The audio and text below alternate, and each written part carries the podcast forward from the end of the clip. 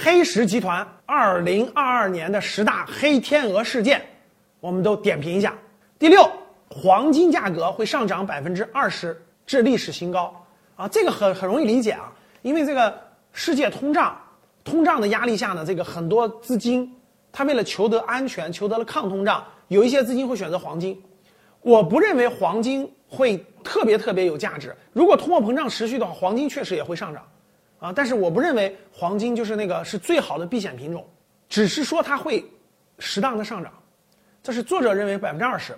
第七，美油会有望破百，就是全球的石油，美国的这个这个石油价格会过一百美元一桶，现在是七十九美元。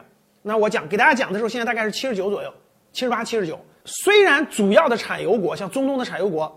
都在担心，那高油价会不会被那个新能源所取代？但是你看，这个作者的观点跟我是一样的。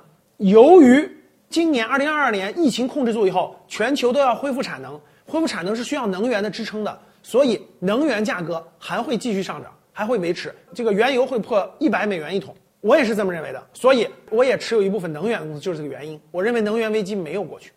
第八，核能发电将进入历史的舞台。其实核能现在很多国家都在用核能，日本、法国，对吧？我们国家都有核能。他的意思就是说，欧洲不是很多国家很担心核能的安全问题吗？所以呢，就不停的想减少核能的使用。他认为这个是不可行的。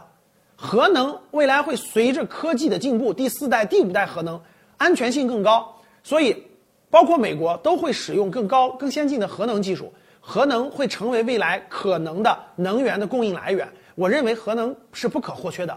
人类想发展，你完全扔掉核能就是不可能的。光伏太和那个风电解决不了人类核心所有能源的问题，核能会作为一个很重要的支撑。这个我跟他观点一样。第九，ESG 标准或大发展。这个 ESG 标准呢，主要是这个环境呀、社会呀与企业治理这方面呢得到大的发展，政府会牵头制定监管的标准。就很多未来的美国的企业，你就会关注环境、关注社会、关注社会治理、企业治理。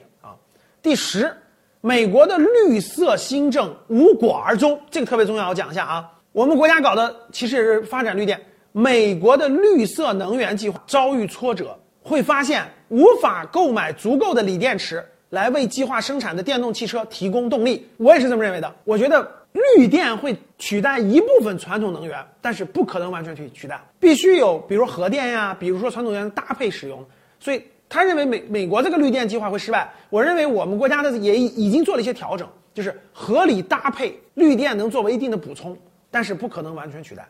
有传统能源，有绿电，有核电啊。随着科技的发展，未来可能是才能慢慢取代，完全取代传统能源，在未来可预见的十到二十年内还是不现实的。好，这是黑石集团的十大预言，十大对二零二二年的预言，你认同多少？